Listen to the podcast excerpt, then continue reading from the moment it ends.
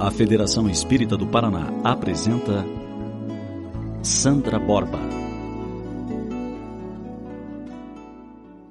Prezados amigos, estimados irmãos, inicialmente, nosso boa noite, nossos votos de muita paz e um abraço fraterno, amigo, a todos os nossos integrantes da mesa, ao nosso Oswaldo, ao Danilo, ao Sérgio, ao Márcio e a todos os nossos companheiros que nesta noite se dirigiram aqui a fim de ouvir uma nordestina com todo o sotaque arrastado que ainda tem, falando da doutrina espírita.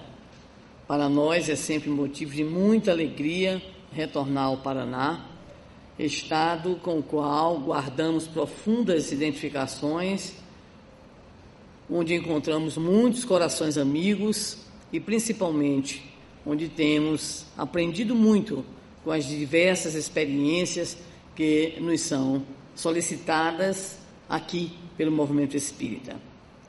Estar em Paranavaí pela primeira vez é, sem dúvida alguma, uma honra, porque é mais uma região, mais um município que passamos a conhecer e a interagir com os queridos confrades com os queridos irmãos que integram o movimento organizado no Paraná.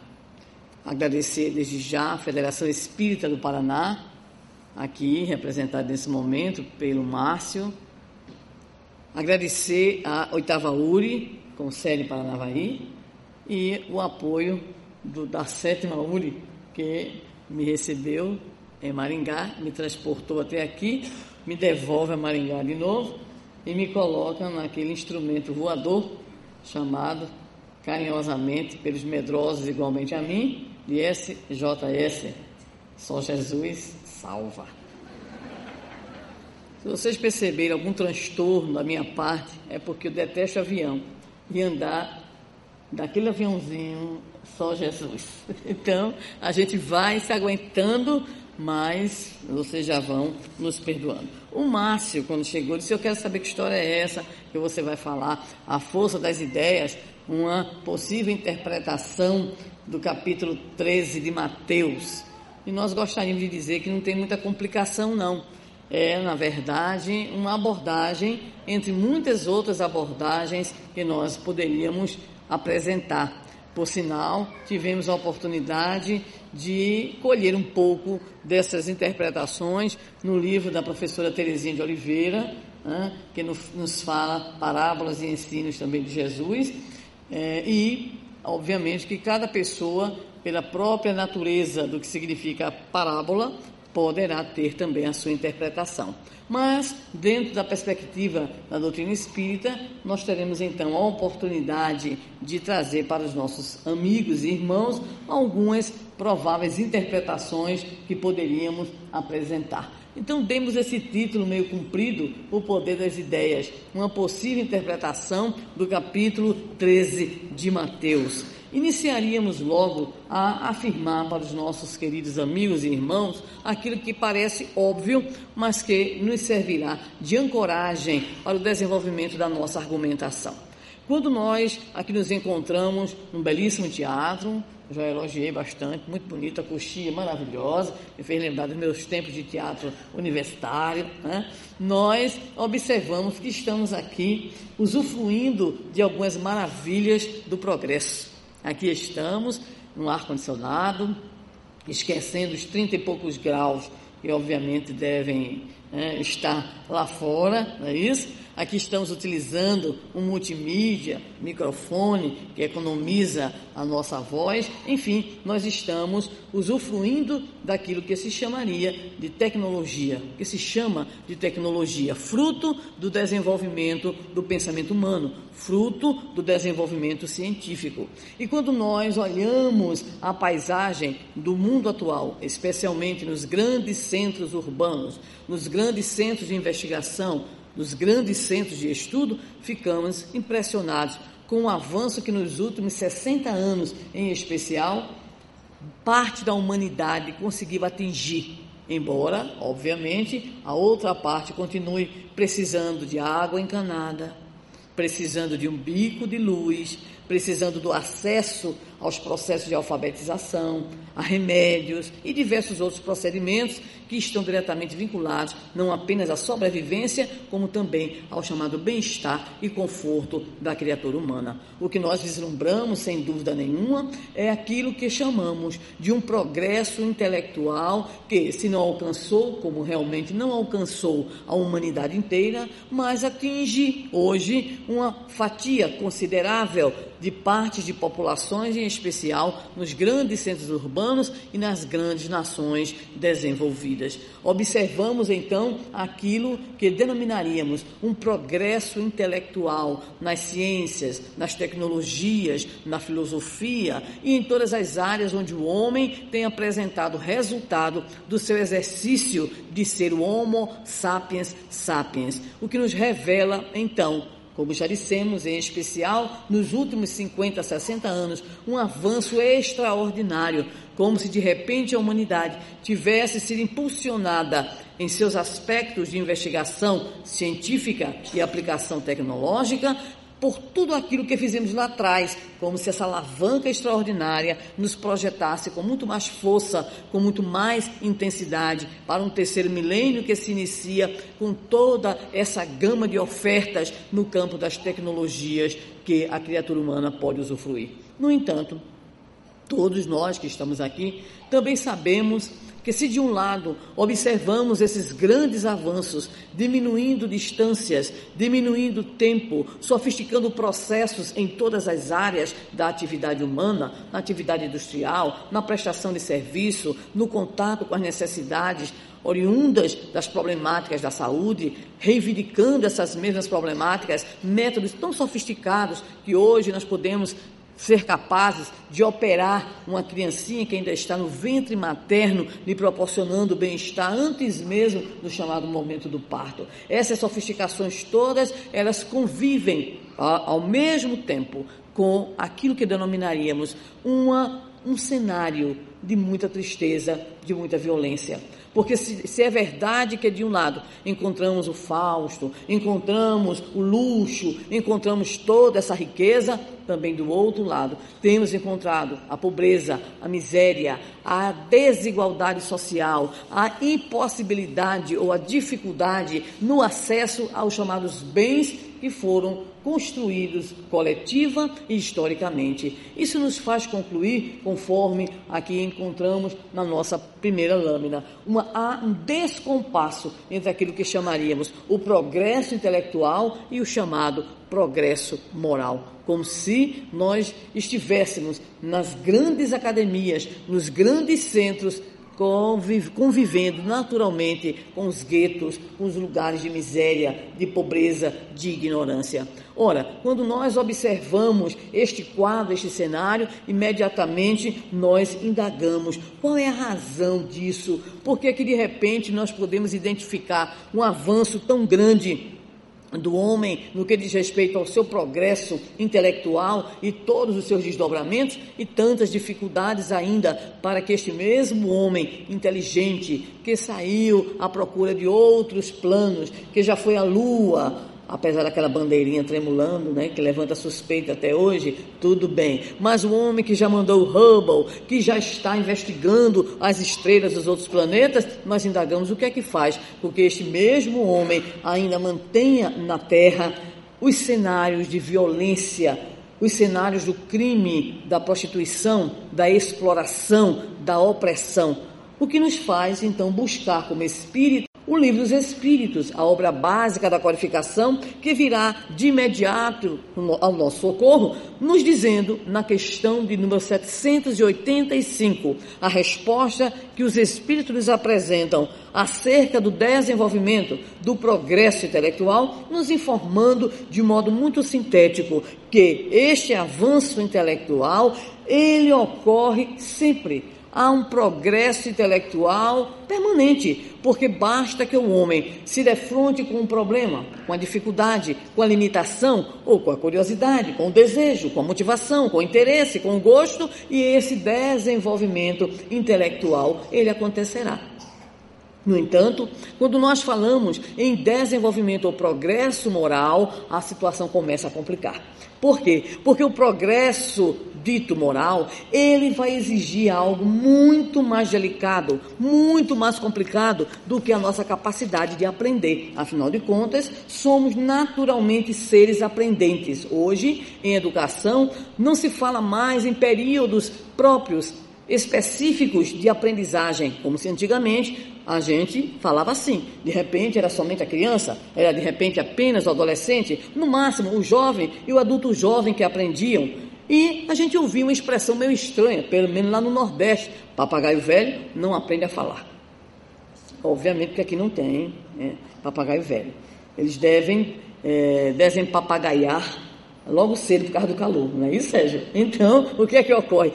Papagaio velho não aprende a falar. Havia essa ideia equivocada. Hoje nós sabemos que a educação se dá ao longo da vida. E que por mais que nós gastemos neurônios, mais neurônios temos para gastar que não utilizamos sequer 10% da nossa capacidade cognitiva. Consequentemente, aquela velha ideia de que nós não precisaríamos aprender ou não poderíamos aprender, ela está sendo lenta, mas progressivamente abandonada para uma outra concepção que surge cada vez mais forte dessa possibilidade humana de aprendizagem ao longo da vida. No entanto, se aprender ao longo da vida, mesmo com todos os preconceitos sociais que nós podemos enfrentar, isso de alguma forma é fácil. O problema é a aprendizagem de caráter moral. Porque quando nós falamos em progresso moral, nós estamos diretamente afetando algo que está na nossa natureza. Por exemplo, os nossos atavismos, os nossos hábitos seculares, milenares, as nossas mais paixões, os nossos interesses pessoais, nosso egoísmo, nosso orgulho, nossa vaidade, nossa busca de prazeres, nossa busca de evidência. Então, quando se fala em progresso moral, se exige um esforço que é muito maior do que aquele que muitos de nós aqui exercitamos no chamado estudo de certas matérias. Eu entendo, na minha limitação, que aquele, por exemplo, que domina a área da análise sintática deve ser um espírito superior. Porque, ô oh, coisa complicada, meu Deus do céu. Vou precisar estudar no outro lado da vida para ver se consigo, né? Aprender um pouquinho mais. Aqueles que conseguem conviver de modo muito fácil com as operações, com os cálculos altamente sofisticados, com processos de é, constituição de pensamentos, de operações superiores extraordinárias. Realmente são espíritos que já tiveram grandes conquistas no campo das aprendizagens. Agora, a dificuldade é a gente conseguir combater um hábito enraigado, o vício que se instalou na nossa segunda natureza. O difícil é desenvolver virtudes como humildade, atitudes como a solidariedade, o respeito, a fraternidade, superação como a nossa própria necessidade de testemunhar diante, por exemplo, da crítica, diante, por exemplo, de alguém que nos feriu profundamente. Isso exige muito mais do que a nossa capacidade intelectiva, sob o ponto de vista da formação de conceitos. Isso exige de nós um esforço íntimo de autoconhecimento um trabalho interior de autoiluminação e, consequentemente, este progresso dito moral, ele se torna mais pesado, mais difícil de ser levado a efeito. Ainda na mesma parte, a terceira de O Livro dos Espíritos, em especial da Lei do Progresso, encontraremos Kardec confabulando com os imortais, indagando sobre o desenvolvimento, o progresso intelectual, sobre o progresso moral, e é, nas, é na própria questão de número 780 que nós vamos encontrar aquilo que todos nós, estudiosos do Espiritismo, já sabemos, que o progresso intelectual, ele engendra o progresso moral, mas sabemos também com o próprio Kardec e com a contribuição que os espíritos vieram nos trazer, que esse desenvolvimento, ainda que venha como fruto do próprio desenvolvimento intelectual, ou seja, que o progresso moral possa acontecer a partir do próprio progresso intelectual, entendemos com os espíritos que são dois progressos que se de, que dependem, que se entrelaçam, mas que não têm o mesmo ritmo, o mesmo padrão, o mesmo equilíbrio no sentido do seu desenvolvimento. Por essa razão, nós vamos encontrar algumas questões que estão nessa terceira parte no capítulo da Lei do Progresso, quando Kardec indaga aos espíritos na questão agora 780A. Como pode o progresso intelectual engendrar esse progresso moral? E a resposta, conhecida por todos nós, fazendo compreensíveis o bem e o mal. O homem, desde então, pode escolher mas Kardec, com a sua persuasão, com a sua capacidade analítica, vai nos levantar questões que hoje nós fazemos. Como é que então, neste caso, sucede que muitas vezes os povos mais instruídos são também os mais pervertidos? Ou seja, aqueles que detêm tanta tecnologia, tanto conhecimento, que já conseguiram garantir o acesso e um certo padrão de qualidade na escolarização das suas populações, aqueles que possuem grandes centros de tecnologia de ponta, de tecnologia avançada, porque esses povos, eles muitas vezes são os mais pervertidos. E aí, mais uma vez, a espiritualidade vem em nosso socorro, nos dizendo que o moral e a inteligência são duas forças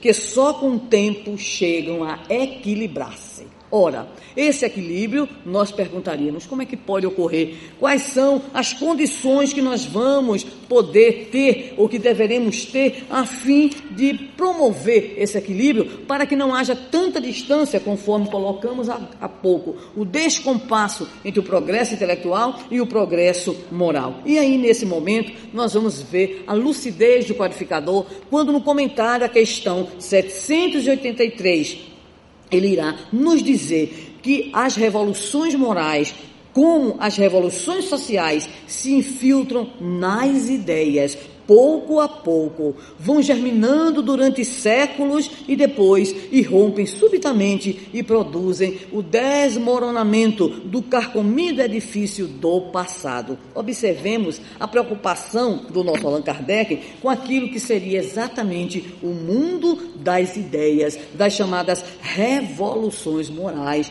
A grande questão para nós agora, no limiar de um mundo de regeneração, em toda essa busca de um mundo melhor que nós espíritas acreditamos que nós espíritas estamos engajados em seu processo de construção é exatamente esta: o que podemos fazer, o que devemos fazer para diminuir essa distância ou para usufruir daquilo que o progresso intelectual nos tem apresentado, a fim de que esse progresso moral ocorra inicialmente em nós mesmos e, como fermento na massa, esse progresso possa também fecundar a sociedade, os grupos, as comunidades comunidade, a fim de que, enfim, na terra reine conforme a questão 1019 do Livro dos Espíritos sobre a instalação do reino de Deus na terra. Como haverá?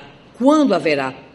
E a resposta para nós, quando na terra o bem predominar sobre o mal. Quando na terra estejam esses espíritos preocupados de fato com a sua reforma íntima, com o desejo de colaborar na construção de uma sociedade justa, de uma sociedade igualitária, numa sociedade fraterna, numa sociedade de tolerância e de respeito.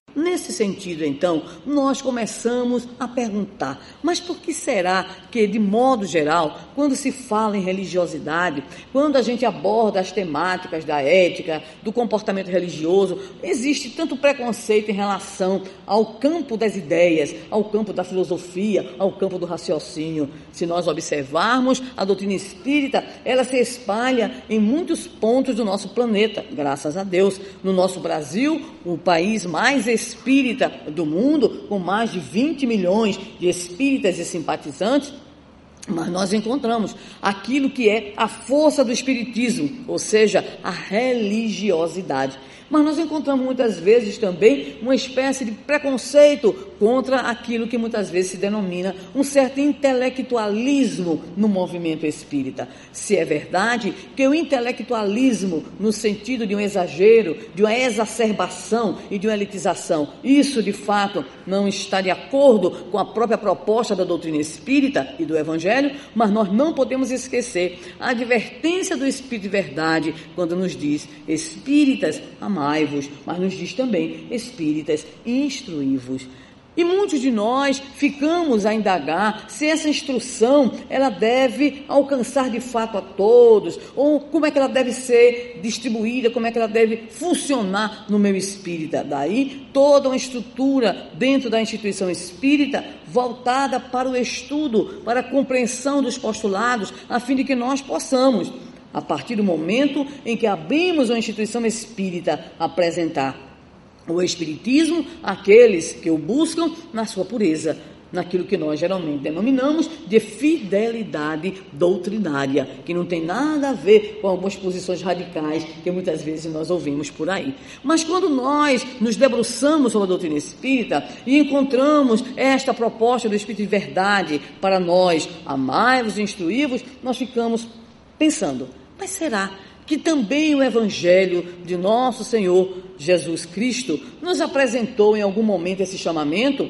porque muitos só querem lembrar de Jesus na sua dimensão de alguém que nos trouxe conteúdos de ordem moral. E muitas vezes esses conteúdos passam a ser vistos como verdadeiras normas, fora das quais nós não temos como que espaços. Há de repente uma tendência da criatura humana em apenas buscar os preceitos evangélicos ou os preceitos cristãos e como que utilizar isso como um trilho, não como uma trilha. E de repente nós vamos encontrar espalhadas aí diversas tendências nos movimentos religiosos e tendências muitas vezes até escravizantes do pensamento, ou seja, interpretações extremamente literais, posturas até certo ponto que podemos considerar fanáticas, fundamentalistas no sentido pesado da expressão, o que faz até com que certas atitudes ocorram no meio religioso do nosso Brasil, considerado uma nação muito plural e muito aberta.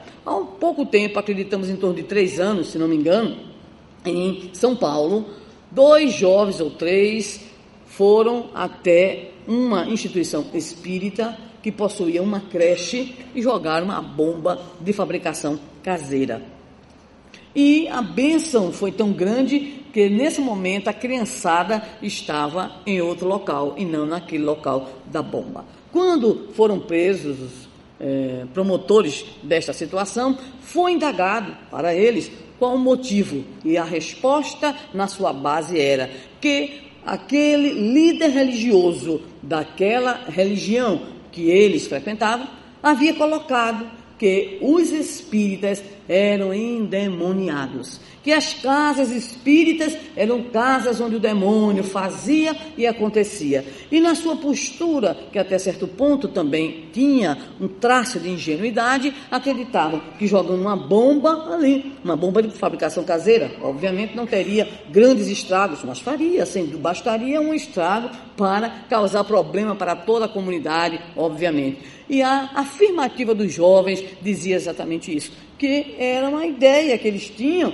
era uma força, vamos dizer assim, que movia aquelas criaturas para que elas fizessem, cometessem aquele ato, porque achavam que estavam ajudando a Deus, combatendo o diabo ali, né, que tinha erguido uma creche para amparar as crianças. Então, nós corremos riscos, quando não temos a lucidez, de sairmos para esse tipo de interpretação e de equívoco. Então, muitos, em nome das suas visões de religiosidade, de repente passam essa imagem e atuam de conformidade com esses pensamentos e com essas ideias. E nós ficamos a matutar mais uma vez: mas será que no Evangelho do Senhor nós podemos encontrar também o estímulo ao estudo, o estímulo ao discernimento intelectual? E nós vamos encontrar aquela que é a mais conhecida frase do Senhor acerca disso. E está contida no Evangelho de João, no seu capítulo 8, versículo 32. Não se iluda, porque eu só sei essa, né? João 8, 32 nos diz assim: Conhecereis a verdade, e ela vos libertará. Libertará de quê? Da ignorância, em primeiro lugar. Libertará também do fanatismo, libertará do preconceito, libertará das visões de intolerância, libertará dos equívocos que nós temos. Então, de fato, o Senhor nos apresentou a necessidade de buscarmos uma compreensão mais ampla, mais aberta, mais crítica acerca das coisas que nos chegam. E aí então fomos buscar, fomos refletir. E um belo dia nós então nos debruçamos sobre o capítulo 13 de Mateus, num enfoque um pouquinho diferente, como já dissemos, graças ao livro da professora Terezinha de Oliveira, que de alguma maneira nos é, estimulou a ir com um olhar um pouquinho diferente para essas parábolas que todos nós aqui conhecemos. Bem, é preciso que a gente entenda porque Jesus, primeiramente, usou as parábolas. E nós diríamos, apenas para termos uma linguagem comum, que a parábola é uma narrativa curta, que encerra sim, nos símbolos sentidos que são éticos e sentidos morais. Então, nós encontramos ainda hoje parábolas que foram relatadas, que foram contadas há muito e muito tempo, porque a parábola tem algo muito curioso. Ela guarda o sentido e é interessante porque quem lê uma parábola interpreta como pode. José leu a parábola, entendeu até certo ponto. Maria leu, entendeu até outro ponto. Manuel leu, entendeu no seu enfoque, na sua visão. No popular, cada pessoa então lê a parábola e entende com aquilo que possui em termos de conhecimento, sensibilidade, olhar, e tudo isso dentro de um contexto no qual a pessoa está. Então a parábola é um recurso pedagógico extraordinário, principalmente porque tem essa função, conforme a origem da própria expressão. O grego parabolê, que significa pôr do lado de, implicando uma comparação então, através dos chamados símbolos, a pessoa vai fazendo as suas análises, vai, a partir do sentido metafórico que a parábola nos apresenta, entendendo dessa ou daquela maneira. Existem aqueles que são uns engraçados. Por exemplo, eu ouvi certa feita alguém dizer que quando Jesus disse: Aquele que tem se lhe dará, e aquele que não tem, até o que tem se lhe tirará diz que foi para os aposentados do INSS do Brasil. Então, cada um faz né, a interpretação que quiser e de repente tudo se aplica. Tem uns, inclusive, que gostam realmente de ser ricos, milionários, fazendo com que a sua riqueza é, se alicerce sobre a pobreza dos outros, dizendo assim: Mas Jesus falou, os pobres sempre os tereis convosco. Então a gente vai entendendo que cada um parece que quer, de fato, compreender a moda do chefe, ou seja, a moda de quem realmente está interpretando. Mas não é isso não que nós vamos fazer. O que nós vamos fazer agora, nesse momento, é situar em rápidas palavras, a fim de, de fato, chegarmos ao capítulo 13, qual é o valor, então, pedagógico que a parábola tem, por que Jesus usou parábolas. Então a parábola é intemporal, tanto é que nós até hoje estamos com as parábolas, lendo, interpretando e renovando as nossas visões das parábolas do Senhor, dois mil anos, e tem parábolas que têm mais de dois mil, dois mil anos também.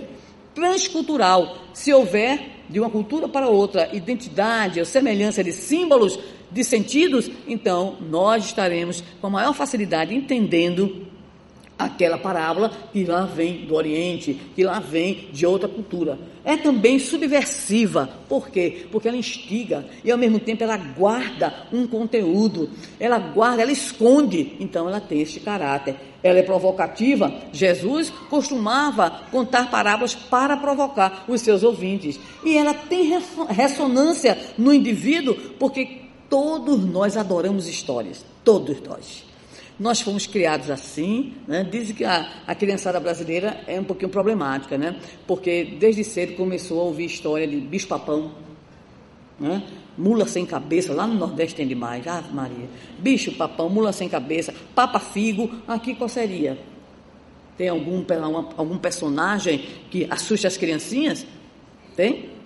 Não tem não? Que maravilha, por isso que vocês cresceram mais se desenvolveram melhor, tá vendo? Olha aí. Né? Mas nas nossas tradições dizem alguns estudiosos hoje que a nossa criança, né, nordestina principalmente, ao invés de crescer ouvindo Bach, Beethoven, escuta a mãe cantando boi, boi da cara preta. Pega este menino que tem medo de careta, quer dizer, já vai desde cedo bichinho no processo de opressão, de medo, né? É, existem muitas teses a respeito desses usos, dessas metáforas, desses símbolos, dessas imagens, no sentido das suas ressonâncias no nosso comportamento. Mas vamos lá. Nós vamos encontrar, então, e esta, este é o nosso foco específico, outro momento em que o Senhor nos aborda a questão do conhecimento, a questão das ideias, a força das ideias. E me encanta pessoalmente a sequência dessas parábolas. Então nós começamos com a mais conhecida de todas elas, que é a parábola do semeador. E a parábola do semeador vem nos dizendo que um semeador saiu a semear. E semeando, parte das sementes caiu ao longo do caminho. Os pássaros do céu vieram e a comeram. Outra parte caiu em solo pedregoso, onde não havia muita terra e nasceu logo, porque a terra era pouco profunda. Logo, porém, que o sol nasceu, queimou-se por falta de raízes. Outras sementes caíram entre os espinhos. Os espinhos cresceram e as sufocaram. Outras, enfim, caíram em boa terra. Deram frutos a cem por um, sessenta por um e trinta por um. É belíssima essa metáfora usada pelo Senhor. Mas acontece que quando o Senhor narrou a parábola, os discípulos olharam para ele e disseram o quê? Quem lembra? Senhor, explica-nos. No popular, a gente não entendeu nada. A gente fica feliz, né? Porque não somos só nós, né? Então, os discípulos do Senhor também não entendiam as coisas que ele falava. Muitas das coisas que, eles falavam, que ele falava. Então, nós vamos para a explicação do Senhor. Beira do caminho é o primeiro tipo de solo. Terreno batido, duro, com dificuldades de assimilar a semente e aí nós vamos para o campo da interpretação. Interpretação que, como já dissemos, ela é livre. Então nós entendemos que o chamado solo de beira do caminho representaria as mentes áridas, distraídas, superficiais. Observemos que toda beira de caminho é isso mesmo, é duro. Então, quando se abre uma picada no meio da mata, da selva, da floresta, do vale, aquela terra realmente é o chamado chão batido, é duro. E de, de fato, há cabeças que são maravilhosamente duras. Por isso, as avós, as mães, os pais e até os, muitos educadores usam essa expressão: ô menino de cabeça dura. E eu ouvi uma palestra do nosso Raul, certa feita em Brasília, em que ele falava de cabeça dura, né, da meninada aí, dos nossos filhos, e que certa feita o Espírito Zé Grosso havia dito a uma mãe que foi procurá-lo para saber o que fazia com um filho que era totalmente avesso à mensagem do Evangelho. E então o Zé Grosso, na sua maneira simples de falar, disse assim: procure o olho do coco. Vamos lá. o olho do coco.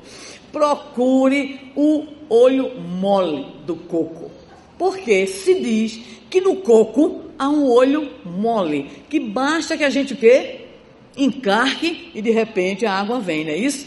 Ai, eu que tenho assim, algumas experiências com algumas cabeças duras, disse, que maravilha, eu vou achar agora a parte mole do coco, o olho mole do coco. Fiquei tão feliz, quando eu cheguei na minha terra, eu contei isso a uns amigos, olha, estou tão feliz, ouvi isso do Raul, aí um amigo meu que trabalha com coco, tem plantação de coco, disse assim, mas você está imaginando que são quantos olhos no coco? Eu disse, deve ter dois, um duro e um mole. Ah, ah, ah, são três. Disse, fala-me Jesus. O problema é quando a gente encarca errado. Encarcando somente no olho duro, no olho duro, no olho duro. Então, o que ocorre é o olho duro, é a cabeça dura. A gente não consegue. A beira do caminho é a cabeça dura. Vamos lá, tem mais chance. Agora nós vamos para o solo cheio de pedras. As pedras simbolizam, há uma metáfora muito interessante em pedra. Pedra simboliza dificuldade. Não é isso? Daí, o grande poeta, que já foi citado aqui, né, apareceu aqui a referência do Momento Espírita em DVD ao Carlos Monte Andrade, parecia que o poeta não podia ter escrito mais nada, bastou ele ter escrito o quê? Havia uma pedra. Você não declamou, não? Vamos lá. Havia uma pedra no meio do caminho. No meio do caminho. E na. Muito bem. Havia uma pedra no meio do caminho, no meio do caminho havia uma pedra. Havia uma pedra no meio do caminho, pronto. E o homem fica famoso, né? Fica famoso. Então, pedra é muito sério. Tanto é que a gente diz assim, fulano é uma pedra no meu caminho. A gente chega, carrega, para dizer que o indivíduo é o quê? É o que cria para nós dificuldades, obstáculos. Então, pedras simbolizam sempre o quê? Dificuldades, no caso aí, para a germinação da semente, mesmo com alguma terra, né? Ou seja, até que a semente conseguiu chegar ali um pouquinho, germinou um pouquinho, mas daqui a pouco não consegue. É aquilo que a gente chama espírita foguetão. Na minha terra, aqui não tem essas coisas, não é isso? Aqui não tem, né, Sérgio? Só tem lá no Nordeste, né, Danilo? Tem foguetão nenhum, né? Nem aquele que você me contou, né? Tá certo. Então, o que é que ocorre? Por que o espírita foguetão? Na minha terra. Marminho, quando ele chega na casa espírita, é agora. Primeiro, ele acha que está quase tudo errado, então ele vai consertar, né? Mas vamos lá, se ele não achar que está tudo errado, ele daqui a pouquinho saberá, por um caminho intuitivo que ele é próprio e único, que ele tem uma missão uma tarefa, né? E assim vai. E aí o espírita foguetão, ele vai até o primeiro São João, lá na terra nordestina, né? Quando começa a confusão, quando lá vem a restrição, quando vem o não, quando ele não consegue atingir aquele objetivo, acabou-se. E aí você encontra esse indivíduo que vai dizer: me decepcionei. Com que? Com os espíritos. Mas se fosse assim era muito bom. Geralmente eles dizem: me decepcionei. Com o quê? Com o espiritismo. Mistura o espiritismo com os espíritas. É aquela confusão. Então o indivíduo é exaltado. Ele se exalta logo. Mas quando vem a leva das dificuldades, então a criatura diz assim: peraí, se fosse lá no Nordeste, diria assim: onde foi que eu amarrei o meu jegue? Né? Onde foi? O que é que eu estou fazendo aqui? Eu estava tão bem. Né? Existe uma mensagem do Espírito Emmanuel que diz exatamente isso. E muitas vezes o cristão, quando ele vai com aquela vontade, ele diz: é agora que eu me renovo, é agora que eu melhoro, é agora que eu me torno um homem novo, uma mulher nova. Aí o povo todo ao redor, começados de casa. Está ali o santo do pau oco Leva a cama lá para o centro espírita. Quem quiser que confie, vamos ver quanto tempo dura. Aquele pessoal maravilhoso, né, com o qual a gente convive, que é sempre aquela palavra de estímulo. Então, às vezes, o indivíduo, ele já tem esse temperamento, e aí ele encontra a dificuldade. Então, tá aí o caminho cheio de pedras. Vamos lá, o solo de espinheiros. É um terreno que também tem alguma, pé, alguma terra. Mas as sementes são sufocadas pelas chamadas coisas do mundo. E aí nós temos as mentes preocupadas com seus interesses pessoais. É o que a nossa Juna de Ângeles coloca tão bem, tema esse que será trabalhado lá na conferência em Curitiba. De repente o indivíduo ele está sufocado pelos seus interesses, pelas suas más paixões, pelos vícios, pelos hábitos. Então ele não consegue dar o chamado salto qualitativo. Ele se torna refém dessas situações. E por mais que o indivíduo alimente aquela ânsia pela luz, a sombra permanece. Quer ser a nova criatura, mas o homem velho, a mulher velha, que mora na nossa intimidade, no nosso inconsciente, no nosso eu mais profundo, nos chamam para baixo. Diz, não, ainda não. Vamos aproveitar um pouquinho, está aqui. Né? Vamos aproveitar, vamos usufruir. Todos nós aqui talvez conheçamos uma mensagem chamada obsessão pacífica que é da autoria do irmão X, pela mediunidade de Divaldo Pereira Franco, ou de Chico Xavier, desculpe. E aí o que é que ocorre? Reencarna um indivíduo com graves tarefas no movimento espírita. Reencarnou numa família espírita, ia passar pela evangelização infantil juvenil, ia se tornar trabalhador, dirigente, tarefas. E aí o que é que ocorre? Quando ele está lá na infância, de repente, os seus obsessores, que reencarnaram não para afrontá-lo de modo mais direto, mas para agir no campo mental, insuflavam aí as ideias. Para quê, menino? Religião é nada de criança, coisa de infância. Infância é para brincar. E ele sempre recalcitrante, a mãe levava, o pai insistia, e ele rebelde. Na adolescência, lá vinha o convite materno, paterno, os amigos do centro espírita e os obsessores lá. Para quê? Você é jovem, religião é coisa de velho.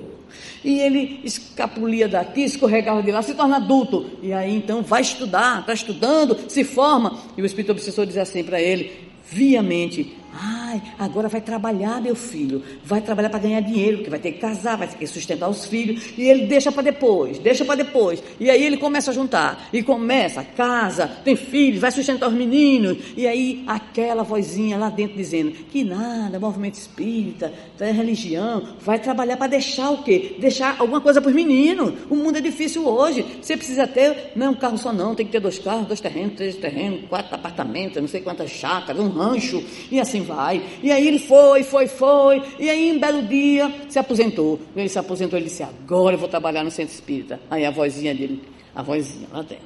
Fazer o que agora?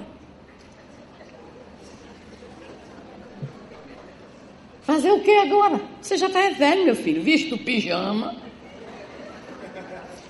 E vá aproveitar o restinho da vida que você tem. Então ele conta ao irmão X no outro lado da vida, ah, esta obsessão foi pacífica. Eu não estribuchei, não me arrepiei, não tive nada daquelas coisas, dor de cabeça, estou me sentindo perturbado. Não, foi apenas o quê? Ali, a voz sendo internalizada com uma mensagem para que ele desistisse. Então há muitos que estão nessa condição, o solo de espinheiro. Mas aí finalmente Jesus diz: tem o solo fértil, e o solo fértil é aquele solo onde a germinação ocorre, produzindo frutos. São mentes, então, receptivas à mensagem e à vivência da palavra. Disse ainda há pouco que acho belíssima a conclusão de Jesus quando diz que essas, essas sementes que conseguem germinar nesses solos férteis produzem a 100, a 60 e a 30. Será que a gente já parou para perguntar o que é isso à luz da compreensão que nós podemos ter hoje? É que o Senhor não exige daquele que só pode dar 30 a 100. Ou seja, cada um tem um ritmo próprio de produção. Às vezes nós queremos fazer tudo, queremos ser tudo e mais alguma coisa, mas nós poderíamos ser, às vezes, menos do que aquilo que nós imaginávamos ou que nós desejaríamos fazer, mas nós temos a possibilidade de agir no interior do nosso lar, nós podemos agir junto à comunidade que está conosco e assim por diante. Mas agora, depois da mais longa, vem uma sequência de parábolas menores que são muito interessantes no seu agrupamento. A parábola do joio e do trigo, que vem logo em seguida. Primeiro, primeiro foi a parábola do semeador. Então o semeador saiu a semear a, a, semeou a semente que é a palavra, o esclarecimento, né? a compreensão. Muito bem. E agora a gente vem com a parábola do joio e do trigo. Observemos. O reino dos céus, diz a narrativa, é semelhante ao homem que semeia boa semente no seu campo. Mas dormindo os servos, hum, preste atenção, dormindo os servos, veio o seu inimigo e semeou joio no meio do trigo e retirou-se. E quando a erva cresceu e frutificou, apareceu também o joio. E os servos do pai de família, indo ter com ele, lhe disseram: Senhor, não semeaste tu no teu campo boa semente? Por que então tem joio? E o Senhor respondeu: Um inimigo é quem fez isso. Queres, pois, perguntaram os servos, que vamos arrancá-lo? Não, para que ao colher o joio, disse o Senhor, não arranqueis também o trigo com ele. Deixai crescer ambos juntos até a ceifa. E por ocasião da ceifa, direi aos ceifeiros: Colhei primeiro o joio e atai-o a molhos para o queimar, mas o trigo ajuntai-o no meu celeiro. Bem, nós começamos agora. Primeiro foi os tipos de solos, não foi isso? O segundo agora é a qualidade da semente.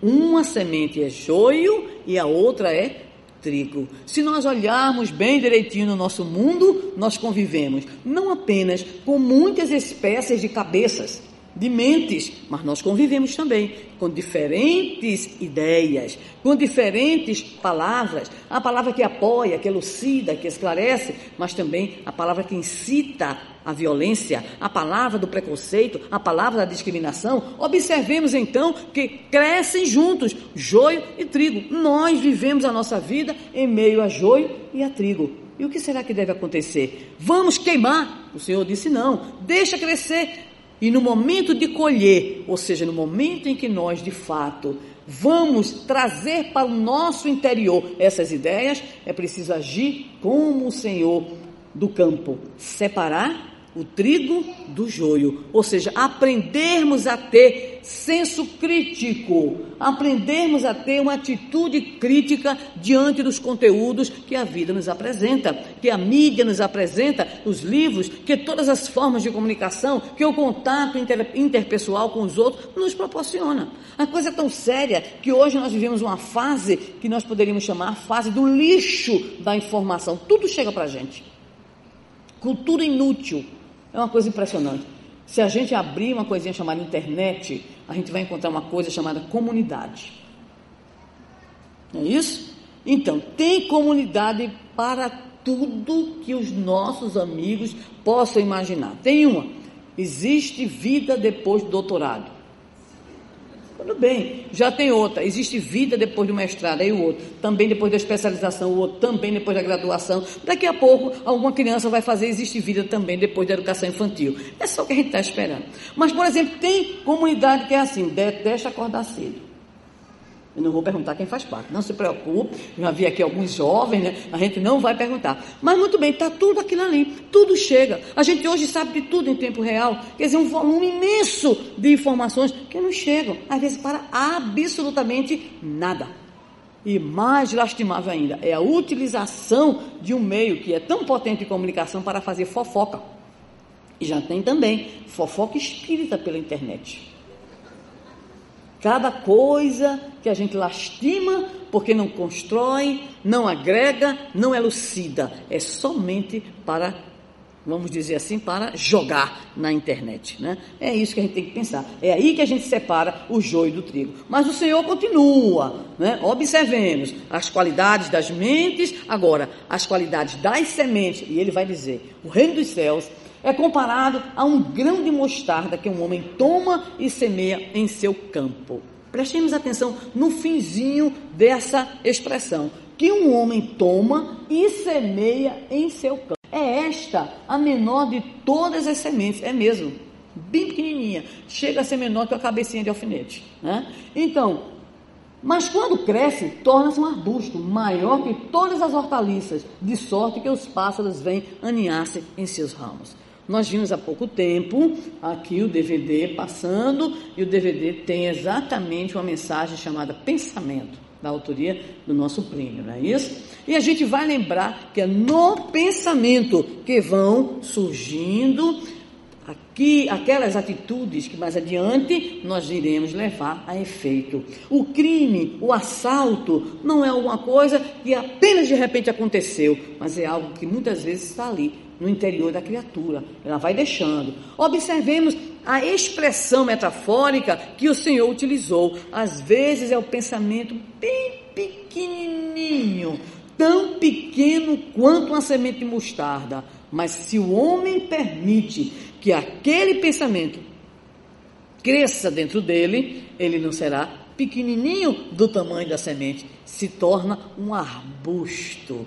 E um arbusto grande, frondoso. Ora, o Senhor está nos dizer da necessidade que nós temos de vigilância no campo das nossas ideias no campo mental, a vigilância em relação àquilo que estamos alimentando na nossa vida íntima. Quantas e quantas criaturas muitas vezes têm uma preocupação, um aborrecimento e aquilo começa a tomar conta da pessoa, a pessoa dorme, acorda com aquilo, uma semana com aquilo, um mês com aquilo e daqui a pouco a criatura está doente. Aquilo que se chama hoje de lixo emocional. Alguém chega para você e vai lhe dar um presente equivocado da palavra malfazeja, da crítica sem fundamento, da acusação sem razão de ser, e a pessoa recebe aquilo como um impacto. Vem a palavra, vem a articulação, a expressão, mas vem a carga fluídica, a carga vibracional. E nós temos que ter cuidado com aquilo que nós permitimos que vai crescer na nossa intimidade. Olha o poder que a palavra tem. Né? Então basta que aquela palavrinha do tamanho de um grão de mostarda, ela encontra em nós um campo propício ao seu crescimento e ela de repente pode nos promover para algo muito bom, grandioso, maravilhoso, como pode também nos promover para coisas bem complicadas. Eu vou só ilustrar isso daí, aproveitando a oportunidade, lembrando da prezada doutora Zilda Arnes, recém-desencarnada, desencarnada de há pouco.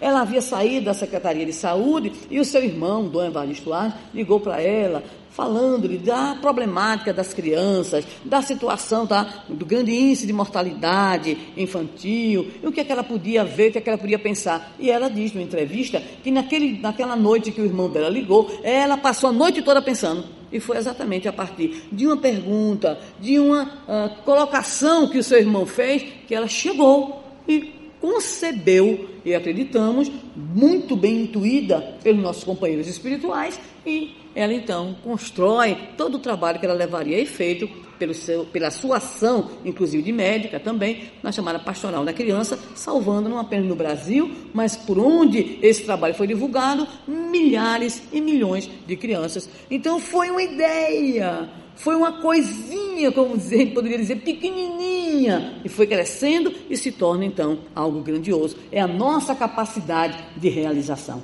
Mas o Senhor vai nos mostrar é um reforço da parábola do grão de mostarda, é a parábola do chamado fermento. Porque o Senhor tinha estabilidade. Ele usava não apenas os chamados recursos para atender um grupo ou para chegar, enquanto comunicação, a um grupo. E ele gostava muito de privilegiar as mulheres. Né? Então o Senhor aqui vai diretamente para as mulheres agora nos falar assim: o reino dos céus é semelhante ao fermento que uma mulher tomou e pôs em três medidas de farinha, até que tudo tivesse fermentado grande observador, Jesus sabia a proporção correta, ou seja, uma, né, uma porção, uma determinada quantidade para três medidas de farinha. E ele está falando no chamado poder de fermentação. Se aparecer qualquer louco em Paranavaí, em Maringá, em Natal, que vá dizer que em vez das profecias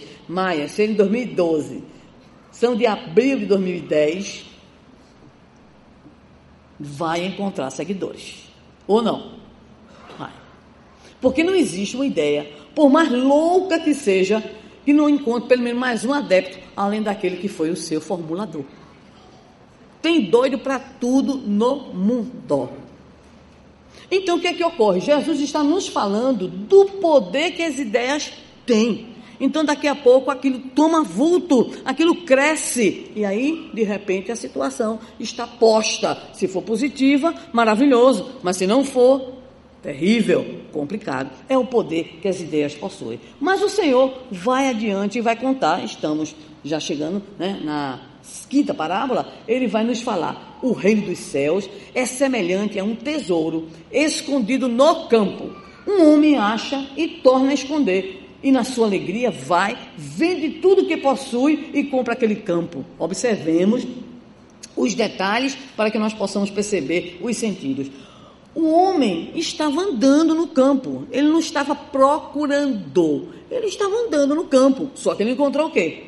Um tesouro. Então, quantas e quantas vezes na nossa vida nós não estamos realmente procurando isso ou aquilo? Aquilo nos aparece aquilo nos chega. É uma comunicação, é uma fala, é um livro, é uma informação, é um fato, e aquilo de repente pode suscitar em nós o desejo de conhecer, a busca, a investigação. E este homem, no caso, citado por Jesus nessa parábola, ele encontra um tesouro, que é algo que tem muito valor, e na sua alegria, ele recebe naquele contato com o tesouro uma sensação de alegria, uma sensação de que aquilo vai responder a algo que ele necessita. Pode ser uma resposta, pode ser um estímulo, pode ser uma solução, e aí ele vai, se liberta de muita coisa para poder conseguir aquilo que é o tesouro. Ele vai e compra aquele campo. Mais uma vez, Jesus nos fala, na interpretação possível, de que as ideias estão aí, muitas vezes pululando ao nosso derredor. Muitas vezes as informações aí estão, as propostas aí estão, e nós desligados da vida. Mas de repente aquela ideia chega, nós vestimos aquela ideia, nós assumimos aquela ideia, nós entendemos que aquilo é positivo e aquilo passa a nortear a nossa vida. Mas o Senhor disse mais, conforme ainda em Mateus capítulo 13: O reino dos céus Prestemos atenção ao outro detalhe. É semelhante a um negociante que anda em busca de pérolas finas. Ao achar uma pérola de grande valor, vai, vende o que possui e a compra. Há uma distinção da parábola anterior do tesouro e a da pérola. A do tesouro, o homem estava no campo. Pronto, estava. E aí nós vemos a importância, por exemplo, da divulgação do pensamento espírita porque nós não fazemos proselitismo, mas nos cabe divulgar a ideia espírita, o conceito espírita, a fim de que ele possa atender ao próprio aconselhamento do Senhor, quando nos disse que não se põe a candeia debaixo do alqueire, mas no velador, para iluminar a todos. Então nos cabe fazer o que nós poderemos fazer de melhor se buscarmos de fato o nosso compromisso com esse trabalho da divulgação. Então a doutrina espírita, trazendo agora para a nossa interpretação, ela deve estar colocada para, é o caso anterior, é exatamente aquele homem que encontra um tesouro no campo. É preciso que as ideias boas, as ideias positivas, elas sejam socializadas, elas sejam divulgadas, elas sejam propostas, elas sejam discutidas, elas sejam enriquecidas. Vou dar-lhes apenas um exemplo na nossa área.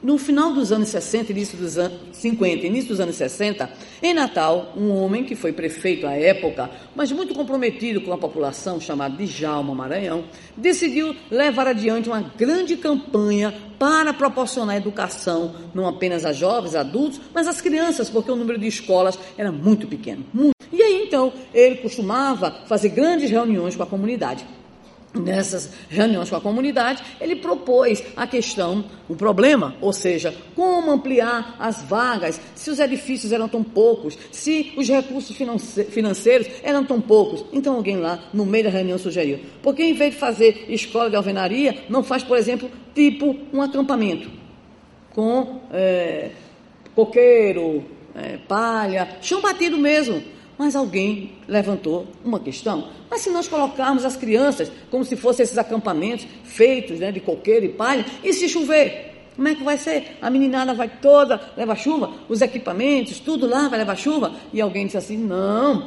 porque os nossos pescadores sabem como trançar a palha do coqueiro de modo que não caia chuva no interior do acampamento. Isso foi espontâneo. O resultado é que Natal, especificamente, levou o que ainda hoje é objeto de estudo de pesquisadores internacionais, uma experiência chamada de pé no chão, também se aprende a ler. Uma das experiências mais exitosas e mais significativas com a participação popular. E através de quê? Através da conversa, através do diálogo, através do engajamento das pessoas num projeto. Foi assim que surgiram os famosos acampamentos levados à construção na década de 60 na cidade do Natal. Então, as ideias, elas têm esse poder. De repente, um vem, o outro coloca, o outro amplia e aquilo toma proporções que a gente não pode sequer imaginar. Mas observemos o detalhe agora da parábola da pérola. Este que sai atrás da pérola já é um negociante, ou seja, já é alguém que tem um tipo de exigência. Já é alguém que conhece muitas coisas, conhece muitas pérolas, mas ele quer buscar um tipo de pérola, que é a pérola fina. Se no primeiro caso diz respeito à busca natural, à curiosidade, este segundo caso, a parábola da pérola, diz respeito àquele que procura. Ora, aquele que procura está atrás de respostas. E a doutrina espírita, mais uma vez, ela não deve só apenas estar posta para que as pessoas a vejam, entendam a sua mensagem, mas é necessário agora refinar esse conhecimento. E aí vem toda a proposta de aprofundamento, de estudo, para que nós possamos ter então uma visão doutrinária que não seja apenas a chamada visão de superfície. Leu três livros, três romances, bom, já é espírita, né? E é engraçadíssimo isso, porque tem gente que você encontra aí na sua, no seu relacionamento social que diz assim, eu sou espírita, eu li, aí vai dizendo que leu. Quando acaba a relação de três, você diz, meu Senhor, meu Deus, tem de piedade, porque leu coisas complicadas, né? E porque leu apenas uma visão e porque não buscou o aprofundamento da obra da codificação. Então é preciso que nós busquemos o refinamento da informação, o refinamento do estudo. Tem gente por aí inventando cada coisa que a gente só falta desmaiar de susto. Por exemplo, quando algumas pessoas, nosso próprio meio espírita, nos trazem informações sobre isso ou sobre aquilo, em relação a determinadas informações ou revelações, melhor dizendo, que chegam por certas mediunidades estranhas também, descomprometidas com o próprio movimento espírita. Há muita coisa escandalosa que a gente, eh, se tivesse de fato a oportunidade de debulhar, é para assustar e a gente fazer a velha perguntinha: meu Deus, o que estamos fazendo né, daquilo que nos foi entregue, da doutrina espírita, da obra de Allan Kardec? Então tem gente que faz de tudo. Eu vou contar apenas um caso para ilustrar. Certo companheiro nosso, talvez vocês conheçam, um grande eh, trabalhador do movimento espírita, chega no centro espírita em certa localidade e vê que no pátio da casa espírita tinha não sei quantas gaiolas. Até aí, né, um pouco estranho, mas tudo bem. Só que ele se aproximou muito curioso e viu que em cada gaiola tinha um nome. Ele achou mais estranho ainda. Dizem que curiosa é a mulher, né? Mas se isso fosse verdade, Adão não teria experimentado a maçã, não é verdade? Então o que é que ocorre? Ele perguntou: me diga uma coisa, esses nomes aqui, ah, das pessoas que estão em tratamento. Como? Das pessoas que estão em tratamento espiritual. Na gaiola? Sim. Por quê? Não, porque os obsessores estão presos. Então, o efeito é esse: é piada. Por isso, Allan Kardec nos diria: o Espiritismo não pode ir para o tablado. Né? E tem muita gente fazendo o ridículo né? em nome do Espiritismo. Então, é necessário refinar. Entendemos a parábola da pérola como refinamento, o que significa o quê? Aprofundamento. E, finalmente, nós temos uma decorrência dessas mesmas parábolas, aquilo que seria o fechamento do pensamento trazido pelo mestre nessa sequência organizada por Mateus. Parábola da rede. O reino dos céus é semelhante a uma rede lançada ao mar que apanha toda a qualidade de peixes. É verdade, a gente vive no meio de tudo que é qualidade de ideia, de conhecimento. Livros, então, meu Deus do céu, é da gente chorar. Quando a gente chega em determinadas livrarias, né, espíritas, e algumas delas de casas espíritas de grande renome, a gente se assusta, porque a gente vê até livro espírita, mas vê cada coisa que a gente não poderia nunca imaginar que a gente fosse ver ali. São as obras que mais vendem. São obras que têm uma vendagem extraordinária. E aquelas que são, de repente, obras de seriedade, de profundidade, tem gente que ainda diz assim: ah, é muito difícil, não entendo não. Mas não tem o esforço para a busca e para o aprofundamento. Então, nesta parábola, o Senhor vai nos dizendo que, estando cheia, os pescadores a puxam para a praia e, assentando-se, apanham para os cestos os bons e os ruins lançam fora.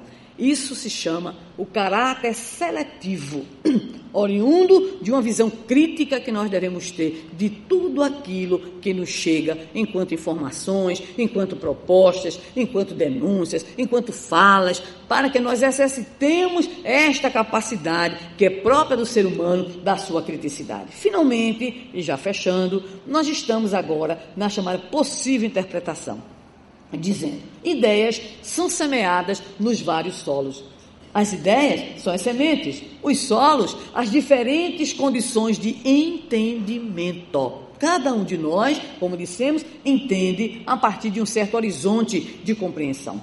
Ideias certas e errôneas são semeadas, o que significa dizer que o trigo, na leitura da parábola, é a ideia certa, o joio é a ideia errônea ou distorcida e, consequentemente, nós somos chamados a ter uma postura crítica em relação a essas ideias. Boas ou mais, certas ou erradas, as ideias têm poder de germinação. Por isso, o grão de mostarda, ou seja, semeamos e deixamos crescer as ideias em nosso solo interior. Daí a necessidade da vigilância, conforme nos dizia Jesus. Ideias são instrumentos de mudanças. Por quê? Porque são verdadeiro fermento e poder. E o fermento, ele é capaz, como diria o próprio Senhor, de levedar a massa inteira.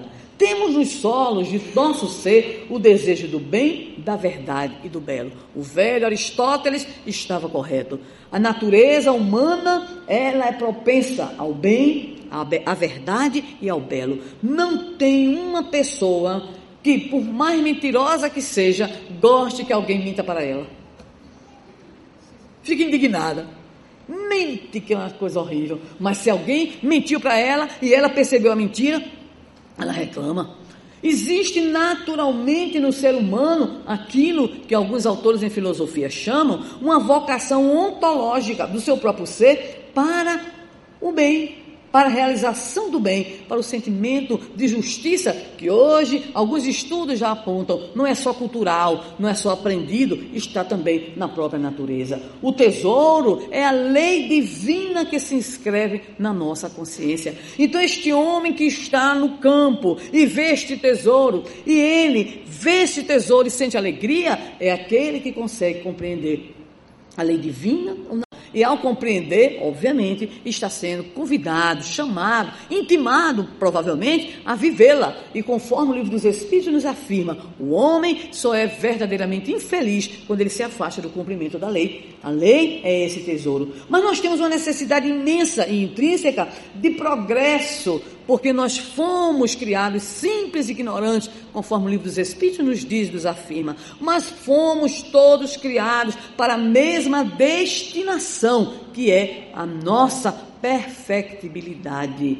E automaticamente, então, nós entendemos que a pérola, por ser essa coisa refinada, ela representa as conquistas do ser após as lutas em busca de seu destino, a felicidade, o fruto do progresso intelectual e do progresso moral, equilibrados, conforme dizíamos no início, porque esse nós podemos e devemos alcançar através do esforço próprio, conforme nos diz o Espírito Emmanuel, para que o ser desenvolva e realize. O grande voo em busca da sua perfectibilidade são duas asas: a asa da inteligência, a asa da moralidade, a asa da razão, a asa do sentimento, para que então este ser possa alcançar a sua plenitude. Sejamos finalmente seletivos nas ideias, nos sentimentos e valores no nosso solo íntimo. Por isso, a última parábola, fechando essas interpretações, seria exatamente a parábola da rede, onde redes e peixes selecionados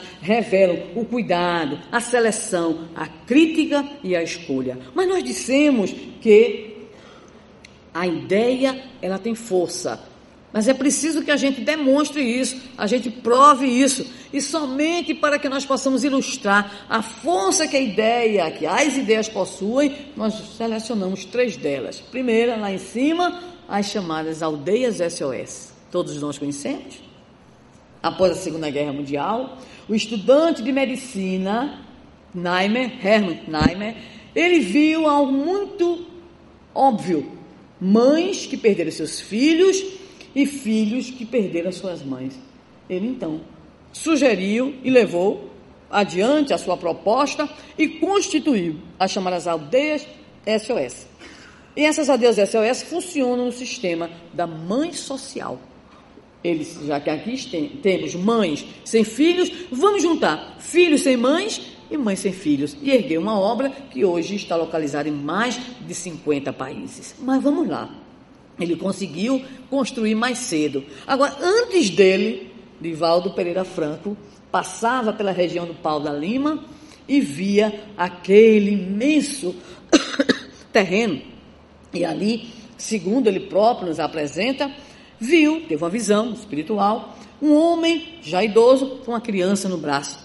E foi esclarecido pelos companheiros espirituais. Ali estava a sua tarefa. Era a sua tarefa. E ele, obviamente, tem se desencumbido dela com elegância, com uma perseverança e com um testemunho de amor extraordinário. A mansão do caminho, mais de 50 anos atendendo aquela comunidade. Então, nasceu, obviamente, uma ideia que foi soprada, porque nós somos seres interexistentes. Muitas das ideias surgem também nos nossos processos intuitivos. E agora, só para poder saber, esta, este símbolo vermelhinho, quem conhece? É uma organização internacional. Alguém conhece? Médicos Sem Fronteira. Esta organização extraordinária que vai para os frontes de guerra, que vai atender, são jovens médicos. Alguém teve a ideia de se reunir a outro alguém a fim de atender aos companheiros mais necessitados nesses países focos de guerra. Nesses países onde a guerra tem dizimado vidas, ceifado esperanças e sonhos. Então, quando nós dizemos da força que as ideias têm, não é apenas uma teoria, é uma realidade. Para também ilustrar, lembramos que um jovem estudante de medicina, lá pelos, pela proximidade da década de 30, provavelmente, do século 20, percebeu que no seu curso de medicina havia uma estatística horrível trágica, porque afinal de contas era um curso de medicina para salvar vidas, mas a estatística triste era de suicídio de jovens estudantes. Este jovem chamava-se Victor Frankl e o local Áustria. Ele era ainda um estudante, teve uma ideia, chamou um professor, contou ao professor a sua ideia, o professor aceitou a sua ideia e ele montou um projeto que hoje nós denominaríamos de um projeto de extensão na parte de acompanhamento àqueles que eram jovens, estudantes, propensos a cometerem este ato terrível. E pasmem, durante todo o tempo da vigência do projeto que foi pensado, operacionalizado por Victor Frank, não houve um suicídio sequer. Então a ideia, ela é capaz de mudar o mundo. Então, fica para nós nesse instante de reflexão. Se nós não podemos, se não temos, se ainda não faz parte de nós esse desejo e de repente uma ideia brilhante para que nós possamos auxiliar comunidades inteiras, grupos inteiros, lembremos que a ideia, ela surge na nossa intimidade como uma proposta de mudança uma mudança de atitude, como uma proposta de melhoria na nossa relação, por exemplo, com a nossa família. É uma ideia que surge na instituição, no movimento, é uma ideia que vem como a nossa forma de contribuir para que o mundo se torne melhor. Para que quando nós nos dispersemos e nós nos despidamos deste mundo, alguém possa dizer em relação a nós: Bendito sejas, coração amigo, o mundo ficou melhor e mais feliz porque viveste. Que cada um de nós alimente, pois, na sua vida interior, esta certeza. A certeza de que o Senhor veio nos mostrar, além de todo o seu exemplo, além de todo, toda a sua educação moral, que ele nos trouxe como paradigma de conduta, mas ele veio nos mostrar também a necessidade da vigilância no nosso mundo interior, nas ideias que estamos alimentando, nos sentimentos mínimos que estamos alimentando, porque se nós tivermos coisas boas em nós, sentimentos bons em nós, ideias boas em nós, nós frutificaremos a 30, a 60 e a 100 por um. Mas se nós deixarmos que o joio nasça na nossa intimidade, Joio que se expressará na forma das nossas más paixões, do nosso egoísmo exacerbado, das nossas mesquinhezas em relação uns aos outros, aí então nós estaremos adiando aquilo que é a união definitiva com os valores do Evangelho. Portanto, queridos amigos e estimados irmãos, Lembremos-nos sempre de que há um tesouro a descobrir, há uma pérola a buscar, há um campo a semear, e tudo isso requisitando de cada um de nós o compromisso no eterno bem. A doutrina espírita nos fala do progresso intelectual e do progresso moral, mas se existe um descompasso entre esses progressos, cabe a cada um de nós a cota de participação para que as luzes que já temos do entendimento possam clarificar a nossa vida, mas possam principalmente clarificar as nossas escolhas, as nossas decisões, as nossas atitudes perante a vida. Que Jesus, pois, nos abençoe e que nos momentos de dúvida possamos fazer a célebre pergunta: Senhor, que queres que eu faça? Pergunta esta feita por Paulo, feita por Francisco de Assis e que poderá ser feita por cada um de nós no nosso momento de dúvida. E o Senhor que encontrará em nossa intimidade o canal de comunicação nos esclarecerá, nos conduzindo então ao encontro definitivo com os valores de seu Evangelho de luz. Que Ele nos abençoe, pois, e nos fortaleça hoje, amanhã e sempre. Muito obrigado.